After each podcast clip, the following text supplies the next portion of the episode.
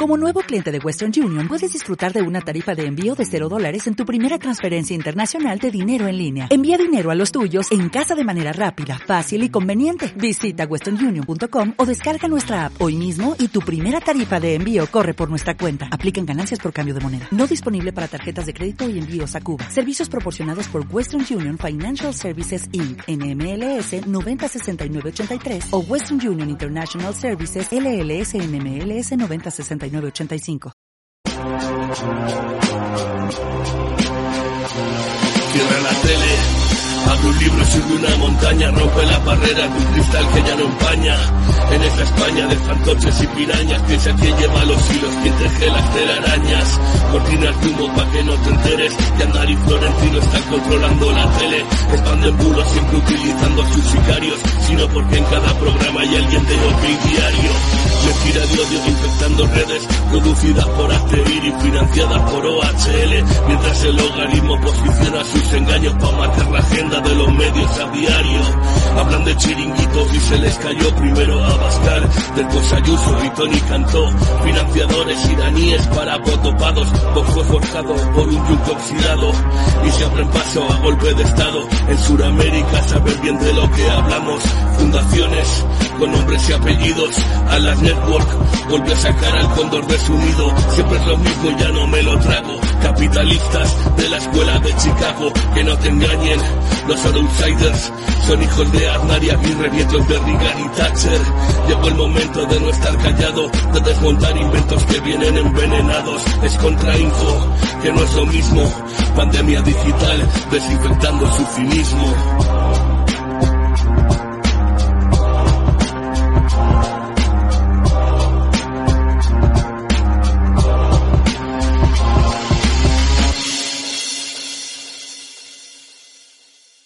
¿Qué tal, Cristóbal? ¿Cómo estás? Hola, buenos días, buenas tardes, lo que sea. Muy loco ya, muy loco de la cabeza esta tarde. Bueno, bueno, vaya, vaya semana, vaya semana que hemos tenido, ¿no? Vaya tela, vaya tela. No, de hecho esta mañana cuando el BOE estaba publicando todas las sentencias que estaban saliendo del Constitucional esta semana y estaban haciendo un repaso de todo, digo, madre mía, de verdad, madre mía. Es que por todos lados, por todos lados, Julián, por donde tú quieras, ¿eh? Por donde Sí, tú quieras. a ver, por donde yo- tú me digas. Yo si, si quieres, a ver, hacemos como el índice y tú vas, eh, me vas diciendo. Vamos tirando y vamos A ver, tirando, yo-.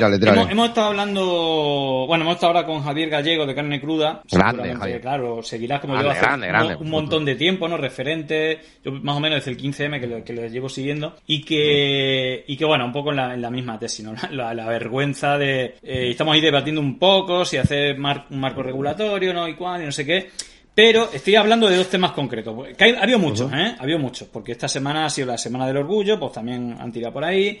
Eh, también ha sido lo de la OTAN. eh, la cumbre, pues eh, imagínate. Ha habido de todo, ha, ha habido de todo. Lo de todo, Melilla, lo de Melilla. Lo de la valla, lo de la valla, lo de tal. Entonces, estamos hablando un poco de esto y había como dos casos paradigmáticos que han pasado esta semana. Uno, el de Ada Colau, que se ha archivado la causa. Eh, mutis, es decir, los medios cri, cri, cri, Sí.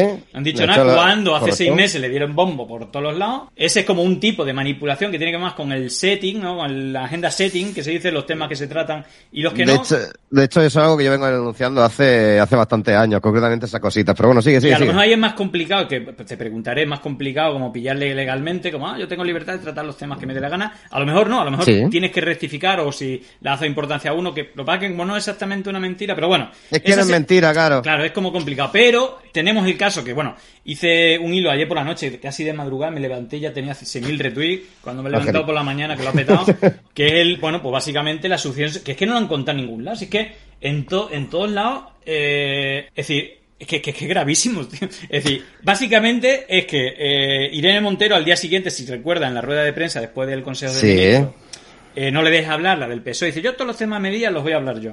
Y parece que eso entra dentro de la normalidad, aunque queda un poco mal, pero digamos que Sí. en los consejos de ministros cada, cada ministro habla de su ministerio y de lo- las cosas. Cada una de su historia y demás. Entonces correcto. eso, como creen comida de al día siguiente, por el día del, del orgullo, le, le preguntaron, oye, ayer no te dejaron hablar, y ella dijo, siempre me va- van a poder contar con mi opinión y es esta. Y entonces dijo cuál es su opinión, le dijo que era una puta vergüenza lo de Melilla, que eh, los derechos humanos, no sé qué, y que había que hacer una investigación fuera, bueno, más o menos lo que pensamos mucho.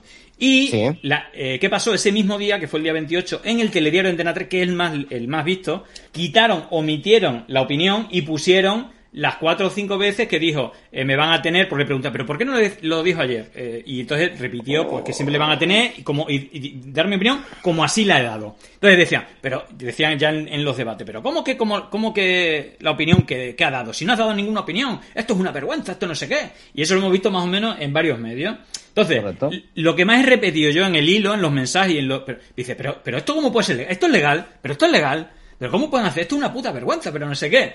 Entonces aquí entramos en dos, en dos elementos. Uno, con la reglamentación, con la legislación que tenemos ahora mismo, esto es legal, esta puta vergüenza es legal, es decir, mentir por la cara. Eh, tendría, decir, Irene Montero ahora mismo podría un juzgado y denunciar a, a Susana, el programa, el programa de Susana Grisel, de Ana Rosa y el de Onda Cero por, por manipular y mentir. O necesitamos un marco regulatorio que regule, que regule esto. Tú sabes que yo siempre Sí. soy, concretamente de esto, yo soy siempre muy, muy partidario de no tocar la ley. ¿Vale? De, de si podemos, si podemos ahorrarnos la modificación, porque la modificación lleva, lleva un debate, lleva un tiempo, lleva unas cositas, y al final, entre Pinto y Valdemoro no sale nada y nos vamos a la mierda. Pero sabes que me gusta utilizar la ley que tenemos, Ajá. ¿vale? Para hacer todas estas cosas. Bien, el problema de esto es que, claro, si yo digo, por ejemplo, salgo haciendo declaraciones y digo que Julián Macías eh, cada mañana se dedica a hacer eh, trata de personas, ¿vale? De hecho, concretamente, lo de la valla de Melillas por Julián Macías, por ejemplo, todos tenemos claro que será una difamación y una calumnia, ¿verdad? Sí. Una difamación será una calumnia, será una injuria, dependiendo. Son distintas, pero será una u otra. Pero tenemos claro todo el mundo que es una difamación. Hasta ahí llegamos, correcto, ¿no? Sí, sí. Está claro. Perdóname que te utilice de ejemplo, Julián. Que Julián no hace nada de esto, buenísima persona, no os preocupéis, Sin gente. problema. Vale, vale. Cosas peores, cosas peores han dicho de mí en algunos medios, ¿eh? Vale, vale, vale, pero por ejemplo, ¿vale? Es decir, una cosa gravísima, ¿vale? Bien, dicen eso. Perfecto, vale. Claro, todos tenemos claro que es una difamación. Incluso que podría entrar dentro del terreno de la calumnia o el terreno de la injuria. El problema de esto, de hecho, estaríamos más en el terreno de la, inju- de la calumnia como tal más que de la injuria. Ahora, ¿qué pasa? Cuando sale una, un trozo de prensa, y esto es más teoría mía, que estoy trabajando más o menos en esta teoría, ¿vale? Más que esto haya una sentencia, y esto lo aviso navegante, ¿de acuerdo? Entonces, ¿qué ocurre? Cuando hablamos de calumnia, estamos hablando de un delito, estamos hablando de un delito que está en el 205 del Código Penal, que tiene que reunir varios requisitos, cinco concretamente. Primero, una imputación falsa. Segundo, se refiere a hechos concretos, se trata de un delito público, ¿vale? Está dirigido a una persona inconfundible y el autor de la información debe conocer que se trata de una falsedad, ¿vale? Es decir, que se tiene que hacer, de- cuando dice un delito público, que sea que se haga de forma pública como tal. Vale, cuando tenemos estos cinco requisitos, podemos estar hablando claramente de un delito de calumnia. Claro, cuando un medio de prensa, un medio de información, o un magazine por la mañana, o lo que sea, coge y te coge una conversación que tú has tenido, una grabación tuya, y te extrae un fragmento concreto para dar una imagen de ti que es distinta a la real, podemos estar hablando de calumnia. Porque tenemos una grabación donde se te imputa algo que es falso, sí. Porque tal y como se produce la edición hace que sea falsa las declaraciones como tal. ¿Se refiere a hechos concretos? Sí, correcto, se está refiriendo a hechos concretos. ¿Se hace de forma pública? Antena 3 por la mañana, hola. Eh, está dirigida a una persona inconfundible. O sea, ese, ese viene, Irene Montero, ¿vale? Y evidentemente se sabe el contenido total, es decir, se sabe que es una falsedad, porque se sabe el contenido total de la grabación, se sabe el contexto absoluto de esa grabación y se sabe que no es justamente ese fragmento, ¿vale? Entonces, claro, si reúne todos estos requisitos y realmente se da este ámbito de falsedad y sí podríamos estar hablando de un delito de calumnia, ¿vale? Pero esto ya te digo, esto es teoría. Claro, esto luego en la es teoría. hemos visto cualquier... Aparte, digamos, tiene como dos elementos. Una, es la mentira, y dice, eh, pero, pero, ¿qué está diciendo? ¿Por qué no dice la opinión? No da la opinión esto. Y luego ya la parte de saña, que, pero qué vergüenza. No, cuando se- Yo digo Eh, que esa, esa soflama está como permite. Es decir, usted cuente los hechos Sí. y luego enfádese, cabrese con los hechos. Pero claro, cuando eh, estás contando una trola y luego viene la soflama, que siempre yo digo lo de la mentira y el odio va, va unido para que funcione. Correcto, Entonces, correcto. la parte penalizada es la mentira, no, no, no el odio, no, el, no la opinión. Esto es una vergüenza, no sé qué, que, que está bien, pero si está ajustado a unos hechos. Pero claro, cuando estás contando una mentira, no es que esta señora no da la opinión, ¿por qué dice esto? Coño, que ha dado la opinión, lo que pasa es que estáis poniendo el vídeo manipulado. Es más, Antena 3 tiene más delitos, eh, bueno, valga la, la redundancia, eh, tiene más delitos porque, coño, que llevó una periodista y un micrófono y, y una cámara. ¿Para qué lo manda? Pa- pa- y luego no lo pones ni en el telediario, ni lo pones en tu programa de máxima audiencia por la mañana. Entonces, y claro, esto se repite varias veces como al final Joder, pues claro, como a mí nadie me, me sale gratis, eh, decía Javier Gallego que a lo mejor había que penalizar la, mentira, ¿no? La mentira, no la, no la opinión, claro. Es que como tal, la mentira, es que ahí tal, es que lo que quiero decir, la mentira es instrumentos, seis herramientas para poder perseguirlo. Tenemos la injuria de la calumnia, lo que pasa es que están ahí, están dejados porque seguimos pensando que la injuria de la calumnia simplemente es decirle algo directamente a alguien con un mensaje directo. No, hay muchas formas de poder hacer, hay muchas formas de poder perturbar la opinión de una persona, de perturbar la imagen de una persona, simplemente con un montaje o una edición. es decir, si estamos hablando que en el Supremo, por ejemplo, te están, en el Supremo Constitucional muchas veces se está valorando que el meme sea delito cuando estamos atendiendo a un puro montaje. ¿Por qué? Porque el mensaje que te escribe el meme es, eh, es atentatorio contra algo, atenta contra algo, o está diciendo cualquier cosa, perdone, es que vamos a ver, ese mismo tipo de conducta también la estamos viendo, la estamos viendo con la manipulación del vídeo como tal. Lo otro ya pertenece a Ánimo Yocandi y todo lo que ya, la doctrina que ya se habló y tantas cosas hemos discutido. Vale, pero esto concretamente no, es una mentira, es una mentira que se hace de forma abierta, ¿de acuerdo? Y esa mentira que se hace de forma abierta sobre un montaje de edición, ¿vale? O que se utiliza, mejor dicho, un montaje de edición para llevarlo a cabo. Es decir, los elementos están, están. Y luego hay una cosa que estabas diciendo que es quizás aquí, que tú algo de legislar, puede ser y no. Pero a ver, por ejemplo, lo que decías daba Colau al principio, ¿no? Cuando me estaba haciendo el índice.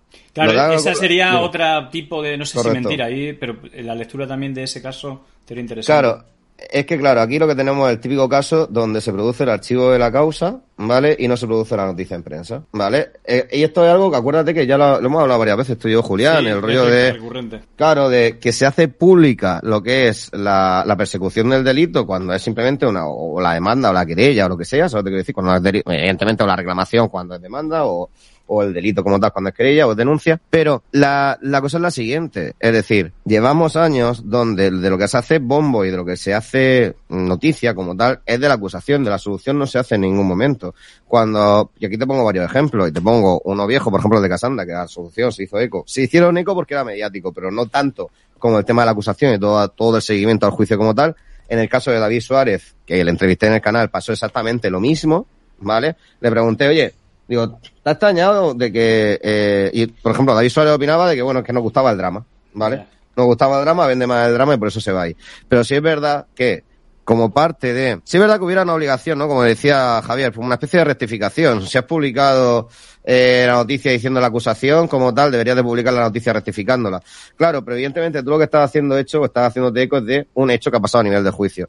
Pero claro, aquí es que se tiene que dar esa carga a la manipulación mediática, es decir, o, a la, o al poder, mejor que la manipulación al, poder que tiene el medio de prensa a la hora de que una opinión o que la opinión pública gire en un sentido o en otro, cuando en España leemos esta persona está denunciada o se han querellado por este delito, la han denunciado por esto. La carga es mucho mayor. Y evidentemente, como la carga que nosotros le damos bastante, bastante grande, el tema de que la solución sea pública tiene que ser mucho mayor. Y, es verdad. Y aquí comparto quizás, porque yo decía, aquí regular sí podría tener algo de sentido. Pero en el sentido de, si un medio de prensa ha publicado una noticia sobre una acusación, que también está obligado a publicar una noticia sobre la solución. ¿Vale? Es decir, si publicó sobre un proceso, sí estaría. Y ahí yo se lo vería bien. Sí, mira, aquí hay dos, dos preguntas más o menos técnicas. Una de Urtorrot eh, L. Dice, pero más allá de la calumnia sobre la persona de Irene, en este caso una persona, es una calumnia contra una persona, la mentira y la manipulación no está recogida como delito o algo similar. Es decir, aunque cuando no hay una persona que es víctima, sino que está mintiendo sobre pues un elemento, por ejemplo, de, lo de la invasión de la valla, que al final genera una desinformación que genera odio hacia el colectivo de los inmigrantes, por ejemplo. Pero estás mintiendo. Tú estás mintiendo aunque no sea contra una persona, que sea contra una cosa, un país, una ideología, un colectivo. Sí, sí, claro, pero está, vamos a ver, pero la, la mentira y la manipulación están penadas, pero no como la mentir conllevará tantas penas, manipular llevará tantas penas. No, está penada a lo largo y ancho del Código Penal dependiendo de para qué la utilices. Es decir, si tú utilizas la mentira para calumniar o injuriar o difamar, pues, estos son estos delitos que estamos viendo, 205 del Código Penal y 206 creo que es, espérate, espérate no, 208, perdón, 205 y 208. ¿Vale? Y luego, por ejemplo, si hablamos de eh, tema de que ya se utiliza para otra cosa, por ejemplo, para el delito de odio, para intentar generar uno, para intentar que se produzca ese estigma contra un colectivo minoritario, ya sea dependiendo de su raza, ideología, tal, como hemos repasado tantas veces, ¿vale? Ahí ya estamos hablando que la utilizas para otra cosa. Imagínate, también puedo utilizar la mentira, la mentira es uno de los elementos de los requisitos base de la estafa, ¿de acuerdo? Que se produzca ese engaño ese engaño suficiente o ese engaño bastante para que puedas coger a alguien como tal y, quitarle su dinero, quitarle su casa, quitarle lo que sea, quitarle sus bienes, lo que toque.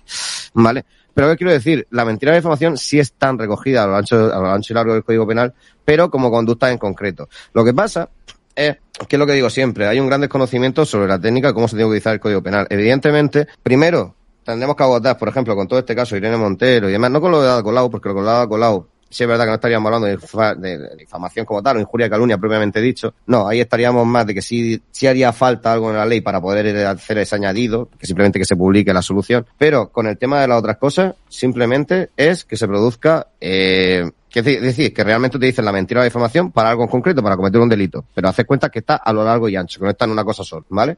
Vale. Eh, luego, mira, hay, perdona, hay otra otra pregunta, eh, también un poco técnica, dice Juanjo 30978. Y en un hipotético juicio, ¿por dónde cre- eh, creéis que iría la defensa de A3 Media? Bueno, esta, esto solamente se puede responder desde la experiencia, como la que tú tienes. Así que, ¿por dónde creéis? Imagínate que está el juicio. Oye, usted está mintiendo, tal. eh, aquí están las pruebas. A ver, a ver, a ver, repite, repite, repite, que estaba leyendo, una, estaba, estaba, estaba sí. leyendo una comunicación interna por WhatsApp. Dime, dime, Vale, repite. Nada, eh, Juanjo 30978 pregunta, en un hipotético juicio, eh, digamos, Sí. im- imaginamos Irene Montero o el Ministerio Vale. de Igualdad o quien sea o el gobierno sea, sí. denuncia a tres media por manipulación, por mentiras y tal. Eh, pregunta, eh, Juanjo, ¿por dónde creéis que iría la defensa de A3 Media? Si no sé si tú conoces algún algún caso como, como este y cuáles son Ah. las posturas de, de defensa de, de esta La tiene fácil, la tiene, la tiene fácil y lo difícil lo tenemos nosotros. Es decir, por ejemplo, si planteamos el caso de Irene Montero, eso, Antena 3 por esto en concreto, la parte compleja es la nuestra. ¿Por qué? Porque os digo que, eh, en caso de llevarlo, ¿vale? Por decirlo de alguna manera, ¿no? Pero la parte compleja la nuestra, ¿por qué? Porque tendríamos que demostrar, o la parte compleja sería la Irene Montero, porque tendría que demostrar esta adaptación del concepto de difamación a esa edición, es decir, esa edición que ese montaje constituye mentira suficiente para generar un daño a su imagen y que suponga difamación, ¿vale? Y en ese caso calumnia. Claro. Pero esa es nuestra parte compleja. Es decir, yo cuando lo digo aquí con tanta alegría, tanta, tanta, tanta soltura, hace cuenta que esto redacta solamente lo que es la querella la denuncia llevaría un par de semanas mínimo. A mí me llevaría un par de semanas dejarlo fino. Vale decir, dejarlo fino de que se adapte bien conforme a, que, de que esté bien adaptada a la ley. Ahora, cuando, cuando hablamos de resultados, eso, es decir, la defensa de la tremedia, muy sencillo, muy sencillo. Se está haciendo eco de una noticia y ha puesto un fragmento que es que le parece más interesante y simplemente está transmitiendo la noticia. No lo, no lo quiere hacer ni con un daño, ni con una intención, ni en ningún momento difamar a nadie. Es decir, la defensa aquí, si vamos por un delito de difamación, en este caso de calumnia, sería que en ningún momento está imputando algo falso. ¿Por qué? Porque los argumentos que está utilizando o las imágenes que está utilizando son extractos de una entrevista que ella ha dado y evidentemente los extractos se conf Es decir, el extracto con la entrevista está bien, lo que no está bien es la edición, pero el extracto y la entrevista están bien. ¿Se refiere a hechos concretos? Sí, perfectamente. Se puede referir a hechos concretos. Somos un medio de comunicación, tenemos que hacer públicas las noticias. Se hace trata de un delito público. Evidentemente lo decimos de forma pública, no pasa nada. Está dirigido a una persona inconfundible. Sí, la noticia era sobre ella y el autor debe conocer que se trata de una falsedad. Y en ningún momento estábamos cometiendo una falsedad. ¿Por qué? Porque estábamos replicando imágenes de una entrevista, aunque fueran fragmentos. Ahí tiene la defensa de la tres media. Claro, yo lo digo, no un caso sencillo. es decir, yo lo digo así muy al aire, pero no es un caso, no es un caso fácil. Bueno, pues si te ves, va un paso más allá en un caso que precisamente es, bueno, entiendo yo que es difamación, que es el caso de Joaquín Box. Él precisamente, eh, más... Sí. Claro, aquí, claro, es que aquí lo que le, lo que le, lo que le están cascando es básicamente que, bueno, no sé cuál sería el, el delito que le, pero bueno, básicamente le dicen, hay una asociación, seguramente la conozca, ACODAP, el juez Presencia, que parece que fue retirado de la carrera judicial por Correcto. bueno por mm, difusión de eh, bueno Prevaricación, prevari- concretamente. prevaricación y también pero también aparte de prevaricación creo que también por difamación o Sí, cosas de- no, tiene, tiene- otra injuria de calumnia. Tiene eh, injuria de calumnia calumnia, prevaricación. Exacto, exacto. Bueno, la cuestión es que eh, aparece, yo no lo seguí mucho el caso, pero eh, digamos que desde esa asociación han dicho que un montón de jueces tienen dinero en paraísos fiscales y a Joaquín Vox eh, le, le han encasquetado le han encasquetado este que luego en toda la ultraderecha la ha movido en redes eh, Capitán Bitcoin hizo un tuit diciendo lo mismo con 7000 Capitán Bitcoin. Capitán Bitcoin, 7.000 retweets, ríete también de la gracia acusándole eh, de lo mismo. Esto se difundió mm, decenas de miles de tweets con, con el enlace de... Luego, y aquí hay, hay dos cosas. Bueno, aquí lo primero que eh, Joaquín Vox dice, en marcha mis acciones judiciales contra difamadores y agradezco a juezas y jueces de la democracia su desmentido categórico del bulo lanzado por el juez Fernando Presencia, expulsado de la judicatura por prevaricador y con varias co- condenas por calumnia. Esto es lo, que dice, y me imagino que esto será, será así. Eh, otra de las cosas que le decían que lo, por culpa de tener ese dinero en paraísos fiscales, lo habían echado de esta organización de, jueces, cosa que desmintió eh, la, la, organización. Entonces tenemos como esa denuncia, ¿vale? Pero, pero hay otro elemento que creo que es también bastante llamativo, que tiene que ver con, eh, con este titular. La justicia bloquea la web de ACODAP, foco de desinformación en España. La Audiencia Nacional autoriza a la Guardia Civil e investigar sus cuentas y la del juez Fernando Presencia. Bueno, más de la investigación particular, yo no sé por dónde va, pero el cierre de la web cuando se difunde un bulo, hombre, yo aquí entiendo también que, que, sea un juez, a lo mejor facilita las cosas, pero yo, sí, esto también es, también tema histórico, ¿no? De debate, de la censura, de, de la web y tal, pero en este caso eh, a mí me, ha sorprendido porque es bastante excepcional. Joder, si cada vez que difundieran una difamación, un bulo en medio, se borrase la web, estaría de puta madre, pero no pasa casi nunca. Entonces, eh, si quieres, analizamos estas dos caras de la moneda. Una, el, cómo afronta y si tiene materia, la materia que tiene Joaquín Vox, en este parece que es claro, de difamación, el, cómo planteará su defensa. Y luego, por otra parte, cosa que desconozco, eh, cómo, qué es lo que se articula para cerrar una web eh, que está difamando. Vale, a ver, por un lado, Joaquín Bosch, fácil, un injuria de calumnias como una, una copa un piano, básicamente. es decir, no, tiene, no tiene complicado, son declaraciones que son abiertamente falsas, hay una persona que sabe perfectamente que son falsas, de hecho es un juez que ya tiene un poquito de, digamos, eh, trayectoria profesional en este sentido, ¿Vale? Entonces, claro, es decir, ¿qué hemos llegado? a decir, pero digamos que los casos de Acodap y los casos de Joaquín Bosch, aunque puedan tener relación, son casos distintos. ¿De acuerdo? Entonces vamos a ver, ¿qué se tiene que llegar para que una, para que directamente un juzgado decida cerrar como tal una página web? Cerrar una página web se hace por varios motivos. Se hace por, o bien porque sea una condena en firme, o bien por que tengamos, dime, Cristóbal, perdona que te haga un inciso, que a lo mejor yo enfoco más el, asunto. Eh, desde, desde, la web de ACODAP no ha sido el único ataque a Joaquín Bosch. Esto habrá sido el último pero parece que ha habido decenas de jueces o personalidad dentro de la judicatura que eh, han, dado información muy parecida. No todos tenían eh, millones de euros en paraísos fiscales, aparte diferentes paraísos fiscales y tal. Entonces, digo, porque a lo mejor ha parecido que es que lo de Joaquín Box es lo que ha provocado tal y, tenía la otra derivada que son como un montón de jueces eh, siendo atacados. No, no. Claro, claro, es decir... Por claro, eso hacía la matización que a lo mejor que no había quedado clara. Claro, pero, que no iba a encontrar, que no iba a encontrar lo tuyo, que, que, de hecho iba a favor, es decir, que realmente cuando hablamos de ACODAP, hablamos, pues digo que son cosas distintas porque por un lado hablamos del caso Joaquín y por otro hablamos del caso ACODAP, ¿vale? Es decir, de la trayectoria que lleva como tal, es decir, de hecho la acusación por injuria y calumnias que recibió Plasencia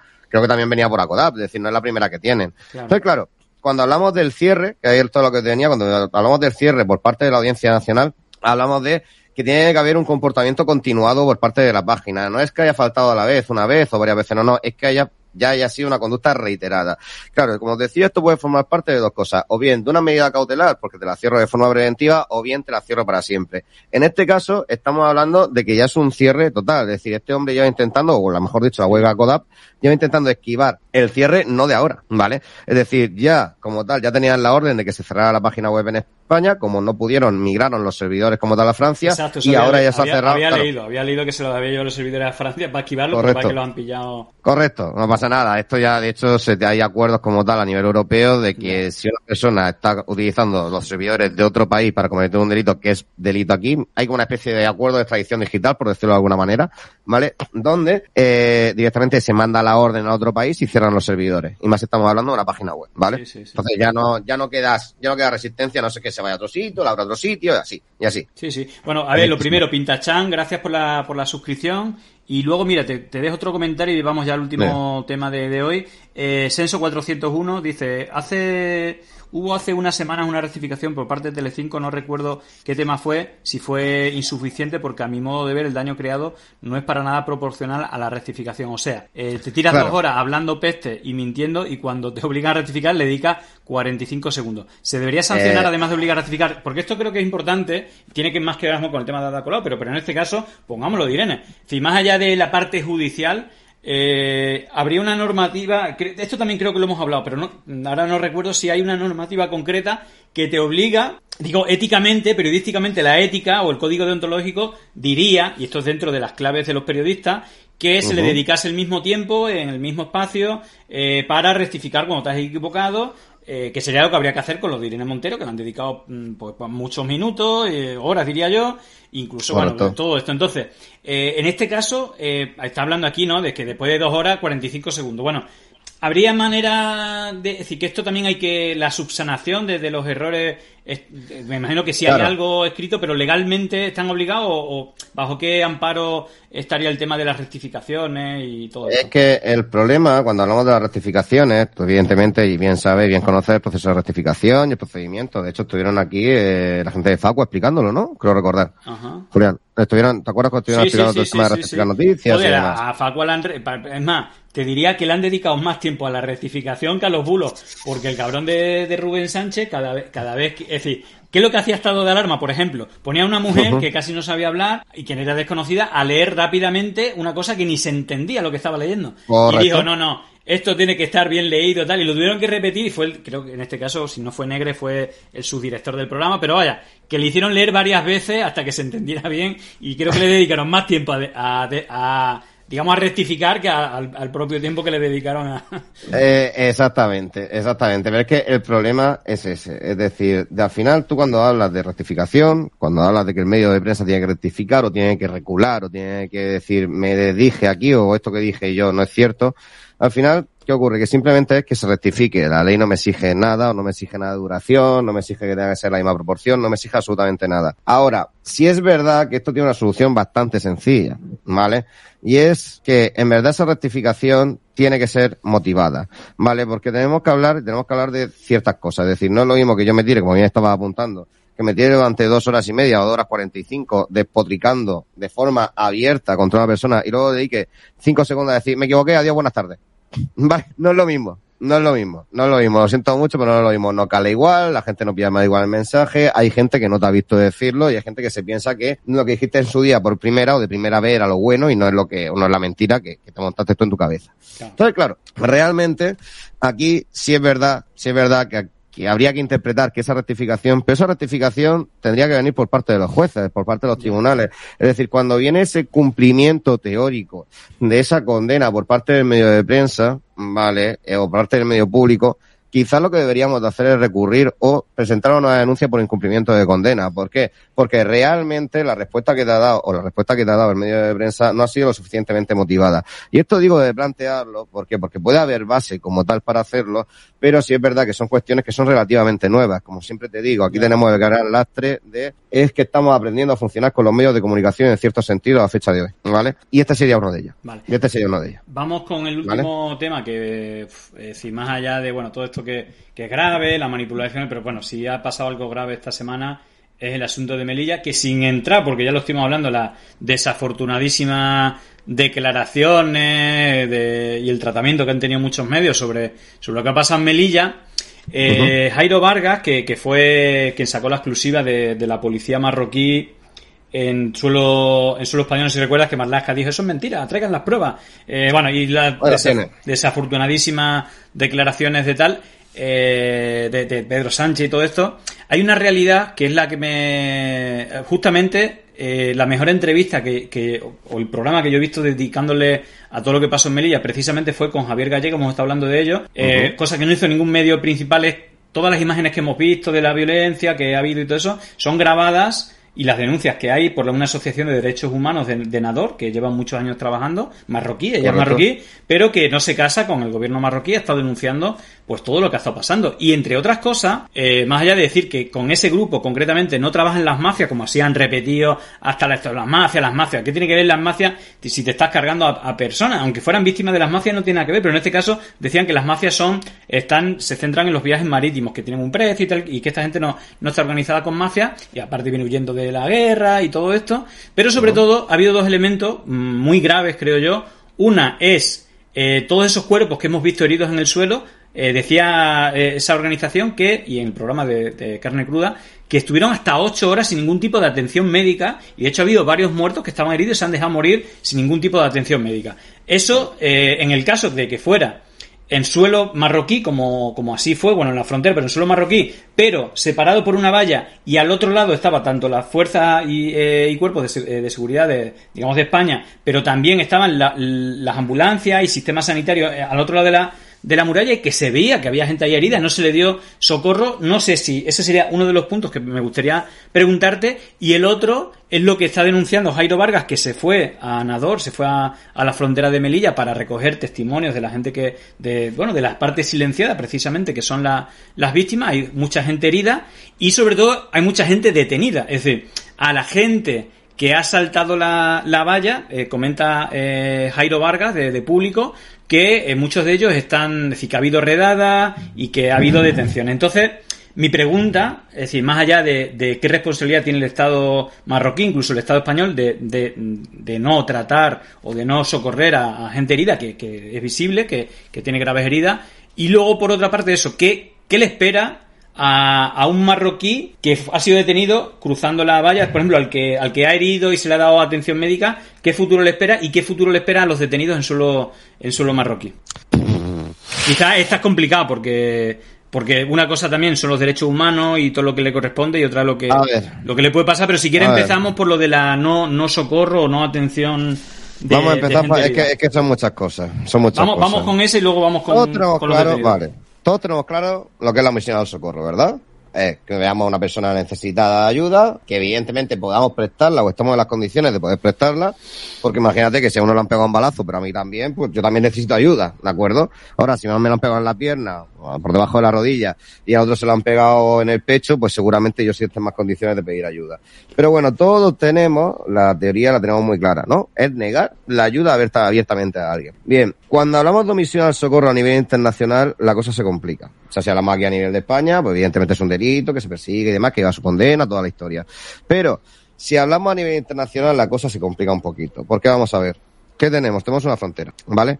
Cuando tenemos una frontera, por pequeña que sea la valla, aunque se vea, si de repente cae un herido al lado, esto es, que suena así de mal, pero si el herido cae del lado de la valla de España, es responsabilidad de España.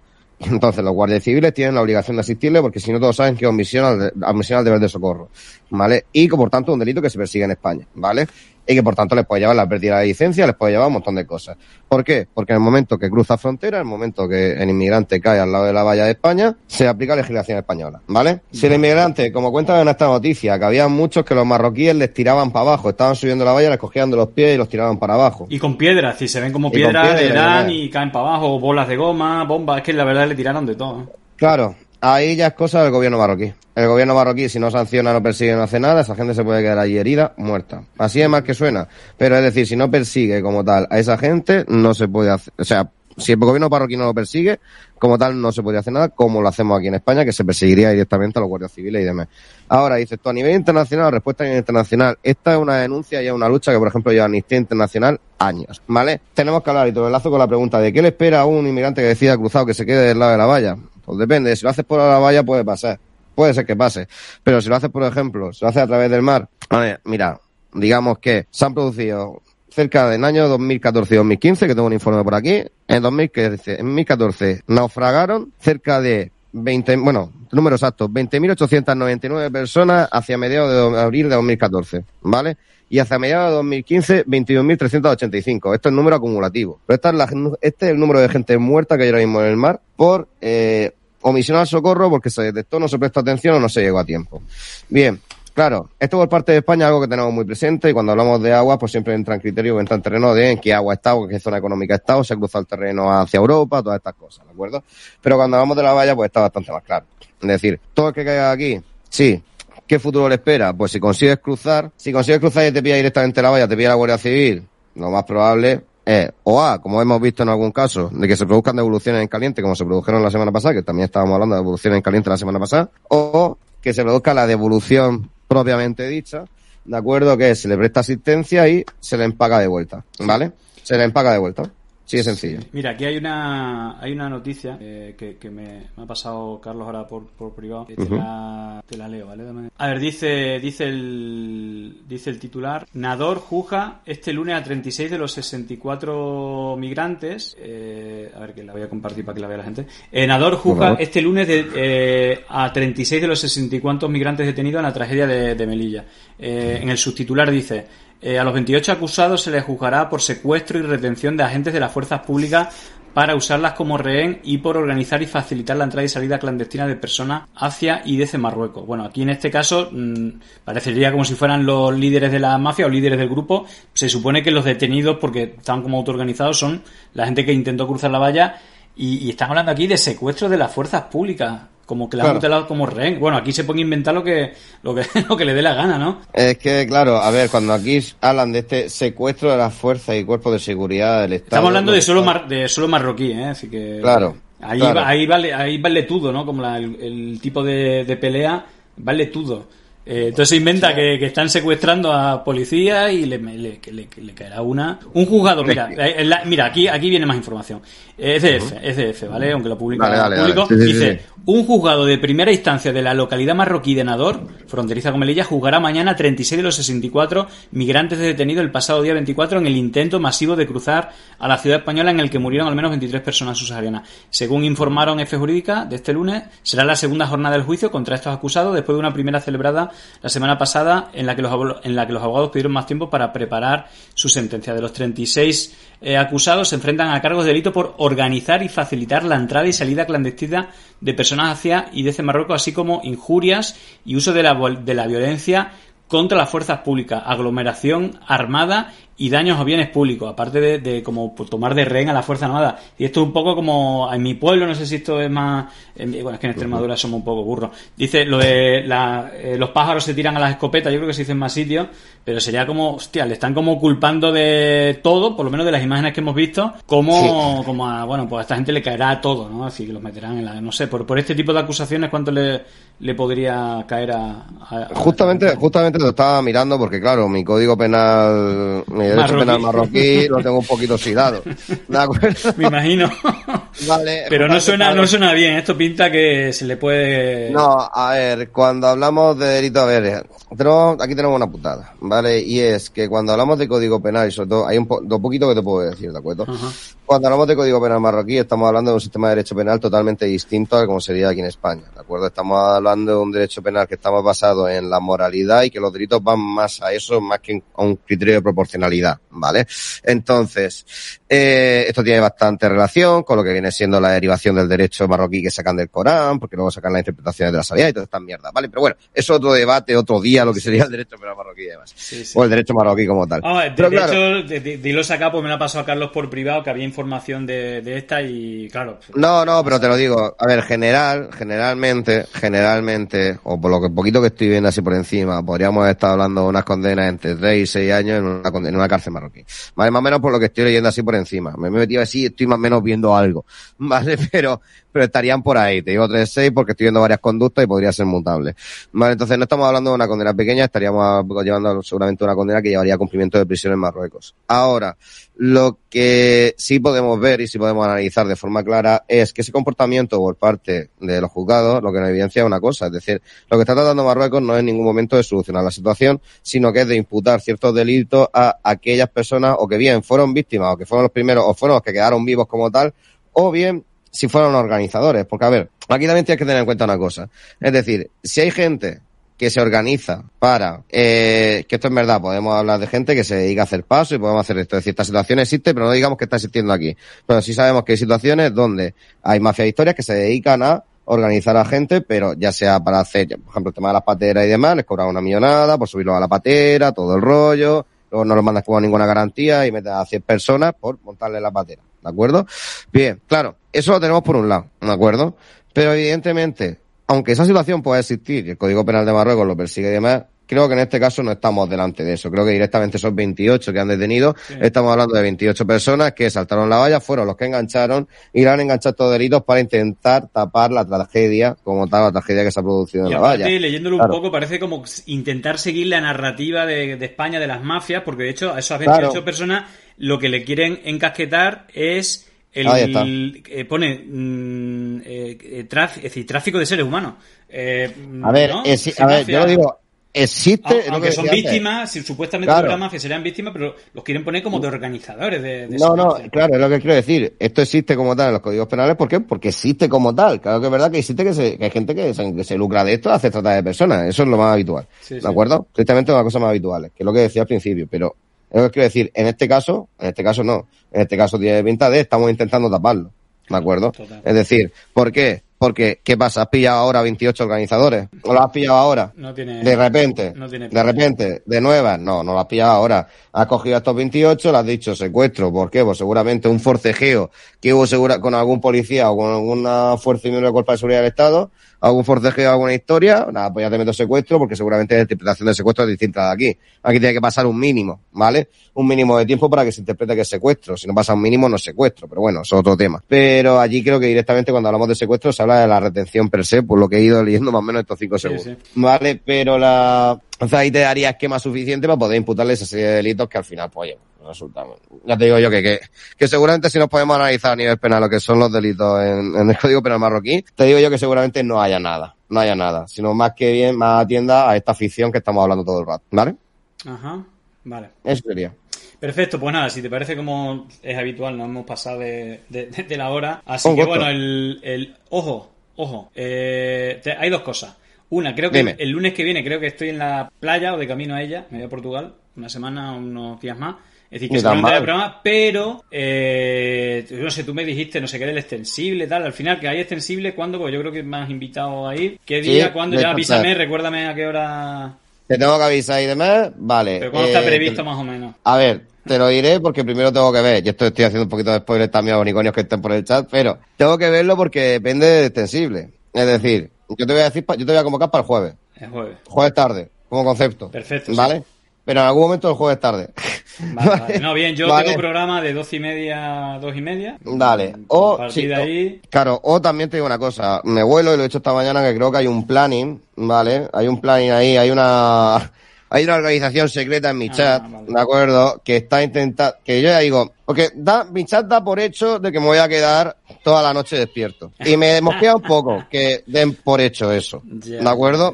Entonces, eh, es posible que te diga el viernes, ¿de acuerdo? Para que me ayude a remontar el día también. es que eh, cuenta conmigo jueves, viernes, jueves tarde o viernes por la mañana puedo. es más, es más, es más, te voy, a, te voy a decir otra cosa. Si hiciera falta el jueves de madrugada, 4 de la mañana, 6, ¿Que hablamos de cosas hardcore o qué? hablamos ahí de lo que tú quieras. Hay que no, no menos gente, hablamos de lo que tú quieras. Pero vamos, si, necesitas, si necesitas gente a ese horario, aprovecho y me quedo haciendo análisis, informe de los que tengo pendientes y, y, Nada, nada, pues, pues Así que nada, lo que, lo que necesites. Ah, otra cosa, y hablando de noticias, eh, he visto que me ha seguido una cuenta de Twitter extraña. ¿Una cuenta de Twitter nueva? Sí, Pandemia Digital. Eh, pandemia Digital, eh, porque he visto que la habéis creado hace poco, porque en un momento me, he sentido ofendido, he dicho, ¿cómo que no me seguís? ¿Cómo que no me seguís? No, no, oh, pues ha creado hace un rato. Hace un rato. Hace un rato, pero la estáis partiendo ya, que vais ya por 500 y pico seguidores, ¿o qué? No, lo sé. Pues es que la acabamos de crear, no lo sé. He visto por ahí que llega notificación que Willy Toledo ha empezado a pedir que la siga. Entonces, bueno, pues ahí tenemos esa comunidad de ah, Willy Toledo. A, ver, a veces. ¡Ah! 1500, loco, pero esto qué es. Mira, 1500, loco, 1500, hermano. Madre mía, pero si cuando he mirado, si cuando he mirado al principio de directo estaba en 500. Gente, estáis tardando eso ya la pandemia, ¿eh? Venga, pues nada, vamos a los 2000. Eh, pues eh, eh, gente de Willy Toledo, ¿seguidme a mí también o qué? Joder, hay que traer otra vez a Willy Toledo, es un poco conflictivo, pero bueno, hay que quererlo. Así que, y con los temas, es verdad que yo creo que yo muchas veces critico, creo que se le va la flapa muchas veces y empieza a disparar con un Kalashnikov a todo lo que se mueva, pero, eh, joder, a, ver, a él también le ha tocado recibir por todos lados y, y, joder, también a mí... Si quieres... Dime, No, no, de- decía que, joder, yo los momentos más épicos de la tele los he vivido con él. Eh, eh, eh, digo que también ha sido víctima, ¿no? De, de abogados cristianos, que también hab- hablaste hace poco de tu programa y tal. Joder, Sí. con él lo tienen cebado. Todavía no han, cerrado varias causas, pero tienen otras pendientes contra él.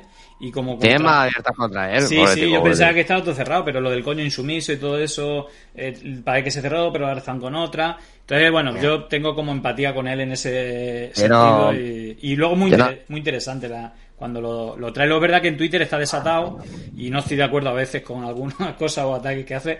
Pero bueno, en fin, tampoco libertad de expresión, vaya. Entre, mientras no, No, mienta... ver, yo te digo, ahora, ahora te espero te doy la explicación, dime, dime. No, da, yo ya he terminado. Ah, vale, ¿Qué, vale, querías, vale. qué querías aportar tú? A ver.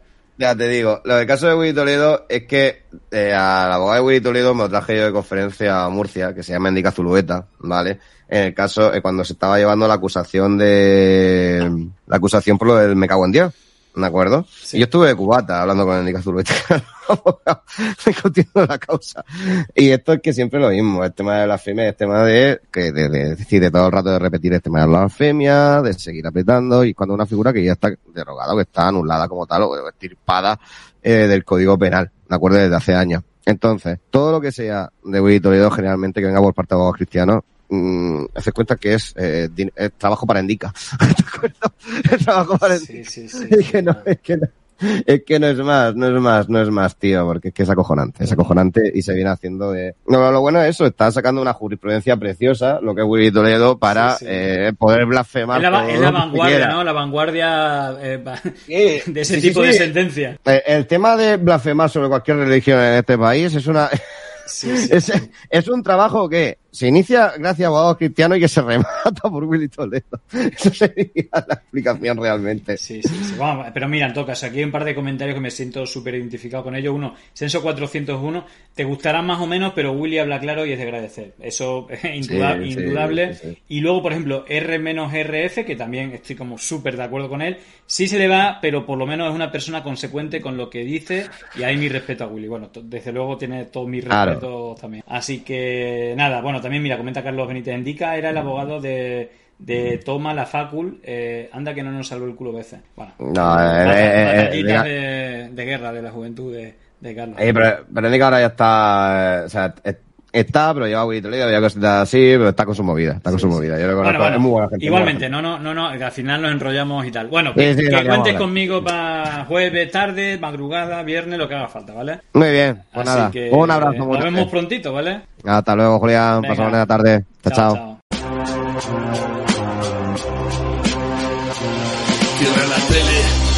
Un libro sube una montaña, rompe la barrera de un cristal que ya no empaña. En esta España de fantoches y pirañas, piensa quién lleva los hilos, quién teje las telarañas. Cortinas de humo pa' que no te enteres, que Andar y Florentino están controlando la tele. Expanden bulos siempre utilizando a sus sicarios, sino porque en cada programa hay alguien de diario. Mentira de odio infectando redes, producidas por Asterir y financiadas por OHL, mientras el logaritmo posiciona sus engaños para marcar la agenda de los medios a diario.